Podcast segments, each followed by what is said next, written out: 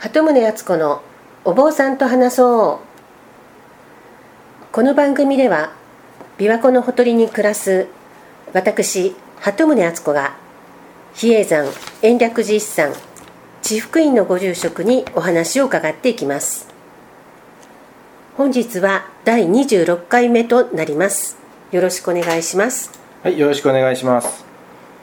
前回は密教についてお話を伺ったんですけれども、はい、えー、と今ご住職のお話聞いたところ国宝殿につい最近行っていらっしゃったということで、はい、えー以前にも告知をしたんですけれども比叡山延暦寺の国宝殿で8月1日から始まった司法展伝行大師1200年大恩期記念として行われている司法展はい、これにつついて今日はお伺いしようかなと思うんですが、はい、えーっとまず国宝殿というのは、えーっと延暦寺の門を入ると門っていうんですかね入場するとすぐ左手にある、はい、入場、入山受付ですね。あはい。そこを入るとすぐ左手にある大きな建物。はい、でそこにはあの仏像などがはい、展示してあって、はい、で延暦寺の拝観料自体は大人の人は700円ですね。はい、700円で延暦寺の山内に入りで国宝殿に入るにはまた別料金ということですね、はい、それがおいくらなんです？か500円になりますね。500円で国宝殿、はい。で今回その8月1日から行われている特別な司法展これは料金がまた。あの一緒です。あじゃあ国宝殿に入るための500円ではい、この司法展がはい見られる、で国宝殿での常設展示のものもいつも通り見られるはい。ということなんですか、そうなんですよ。じゃあ展示物の数が増えているわけですか？増えてます。あそうなんですか。私は大昔に国宝殿に入ったことはあるんですけれども、はい、ではあの常設展でも目玉のものはいろいろあるとは思うんですがえ今回この司法展で見るべきものえ、はどういったものかはい。あのー延暦寺の里坊ですね。坂本にあるええ。里坊ですか、坂本はい、にありますお寺の中に、まああまり公開せずに、はい。非公開で大事にあの住職さんが守ってきたものをええ。えー集められるだけ集めてみようということでああのせっかく延暦寺に来て、まあ、里坊まで回る時間もないでしょうからあはい。一層伝行大師1200年の大恩期に合わせてその記念に里坊にもこういう文化財あるいは仏像があるという仏像や文化財があるということをちょっと皆さんに見ていただこうという考えがあって始まったと聞いてます。里坊自体もあのそもそも非公開のものがほとんどなわけですよね。そうですね。はい。お寺の中にも普段入れないはい。ので、ましてや仏様もはい。非公開ということだったんですね、ええで伝教大師1200年というのは何の1200年になるんですか？伝教大師が亡くなられてからああそれが1200年の大恩期、はい、ああそっか。ことになりますね。はい。じゃあいくつぐらいこの司法廷のために仏像ばかりなんですかね？あの絵画もございますけれどもはい。絵画掛け軸や、まあ、彫刻がやはり多いですね。それが何点ぐらい司法廷のために集められているんですか？えー国宝殿に元からあったものはちょっとか数えずにですねええ。出陳されるものは73点。あそんなにたくさんある、で総数は73ですけれども、ええ。えー前期と後期に分かれてまして、はい。前期は54点はい。後期は53点。ああいっぺんに全部ではなく、はい。あで前期というのが、えー、と8月1日からはい。9月30日まで、はい。そして10月1日と2日ははい。入れ替えのためにお休みということで,、はい。で後期が10月3日から11月30日、はい、そうなります。で11月末で終了はい。ということですね、えじゃあ全ての非公開の仏様を見たい場合は、はい。前期後期2回行かないと網羅できないわけですよねこの、そうですね。でそのうち国宝が3点。ええ。これ全部あの書面ですね。書面。はい。あの蓮行大師様に関わる書籍。えー天台宗天台法華宗年分演義といいまして平安時代に天台宗が公認された。ああはい朝廷にはい。公認された、と蓮行大師将来目録といいまして、はい。蓮行大師様が唐に渡ってええ。持って帰ってきた数々のものの目録。へえから、えー、蓮行大師日東帳といいまして、えー唐時代と書いてありますので中国から頂いてきたそのあ遣唐使としての,、そうですね、の時の記録、はい、それが国宝です。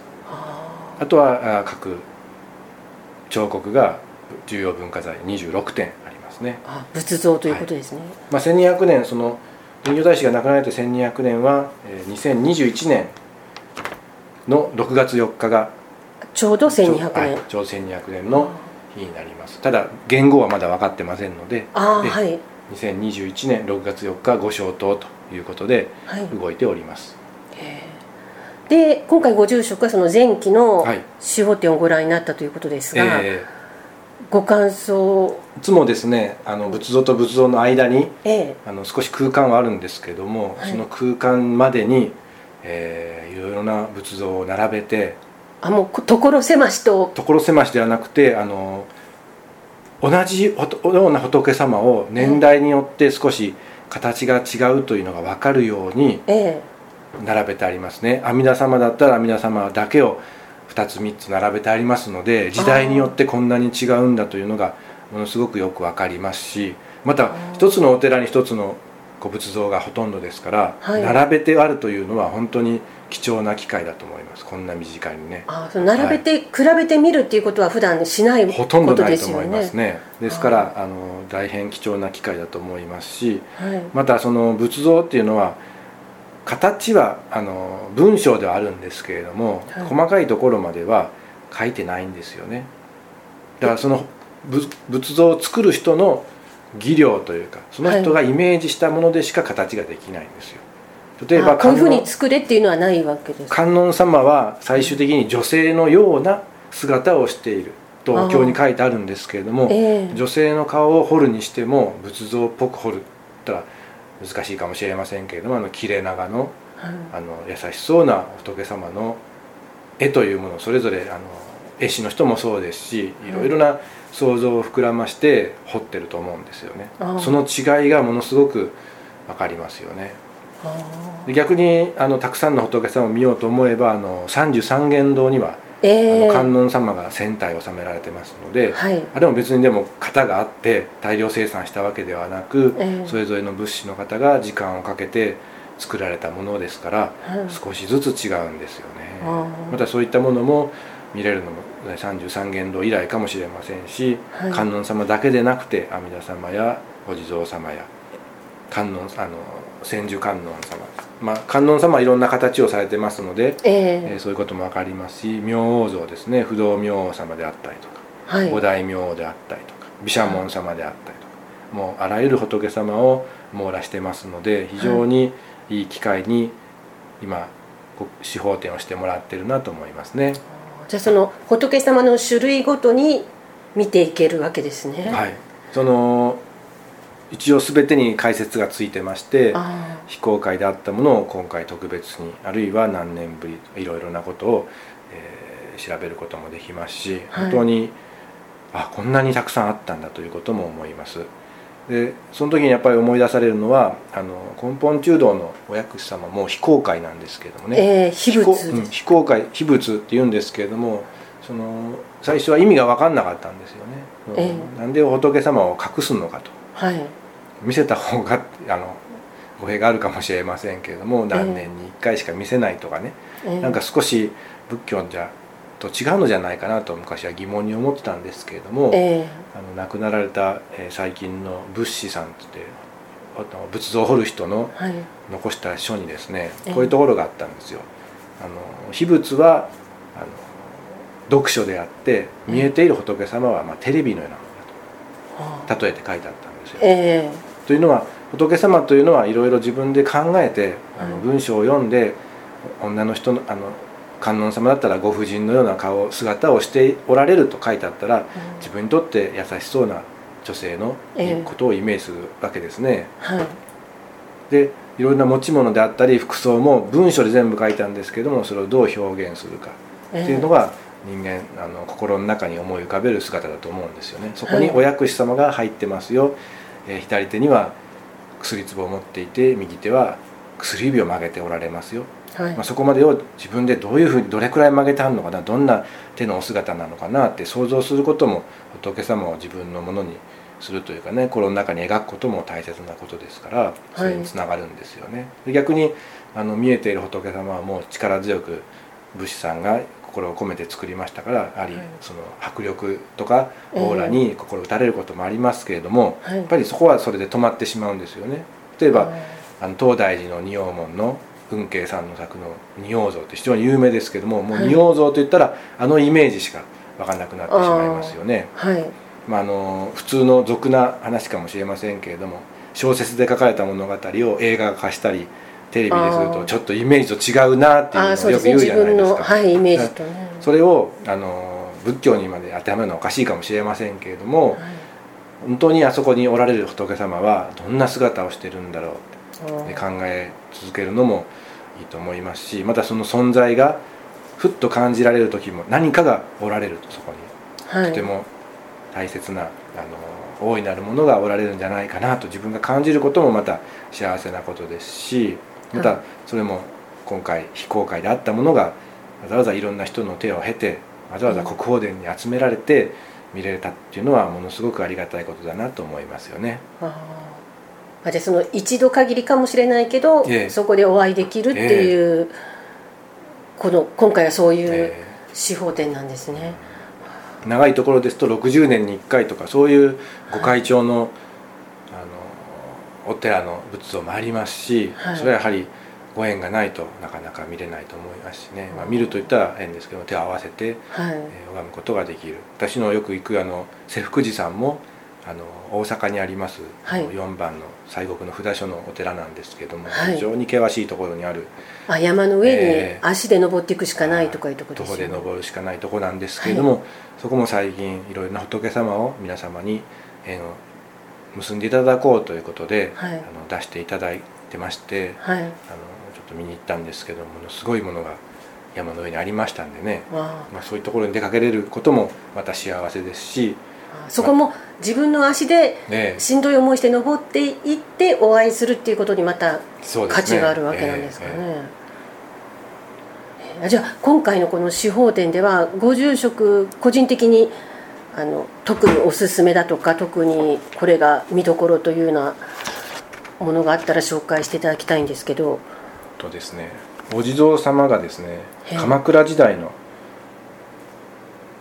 お地蔵様があります。はい重要文化財なんですけれども非常に、えーユニークなというかですね。まあ行ってみて、行ってみないとわからない。見てみないとわからない。お地蔵様の本当の優しさというかですね。えありきたりでないお地蔵様。道端にあるお地蔵様ももちろん素朴でいいんですけれども、ええ。え彫刻として、はあこんな姿をしてあんのかという驚きを持ったあ。仏像ですしかもあの国宝殿は一応美術館ではありませんので、ーえ。あの絵描きがあるとかそういったことがあんまりないのでぜひ目で確かめていただいてえもちろん写真も撮れませんもんね。撮れません。んあのエントランスのお釈迦様とお不動様と、えー阿弥陀25菩薩の図紙というですね、ええ。あのお仏様を入れる入れ物に絵が描いてあるものがあるんですけれどもそれだけは写真撮っていいんですけれども、はいあとは一切撮れませんので。ああるいはあの図録が出てあの、ええいつかあの残されるかもしれませんけれどもまだそういう準備はされてませんし、はい。今回限りの出展かもしれませんので、今見ておかないと、はい。普段非公開なんですねもちろんそれええもちろんそれあのどこにあったかということは一切触れてません。あそうなんですか、はい。じゃあ普段どこのお寺の所蔵というのはわかりません。し作品保護の関係上所蔵先はなるほど。示しておりません、ああ、はただ仏様のお名前とはい。作られた時代はい、作者が分かってれば作者。でも仏像の作者っていうのは？はなかなか分かりませんのでね。ああそうはないんですか、へえ。あじゃあどこのどなあどなたかは分かってるけどどこのお方かは分からないけれども、はい。ということですね、えでこの時の拝観の場合お寺の拝観とはまた違って仏様どういうふうに向き合えばいいんですか？拝あの手を合わせていただいて結構ですし拝んではい。一応あのお線香を立ててろうそくもして、あの安置されてますのであそうなんですはい。美術品ではないです、はい。はい、あじゃあ本当にお寺のお堂にお参りするようなはい。か、気持ちでえ中に入ればいいということですか。はい。わ、かりました。では、私も近いうちにはい。足を運んでみたいと思いえます、ええどうぞ。はい。じゃあ今日はどうもありがとうございまはい、した、ありがとうございました。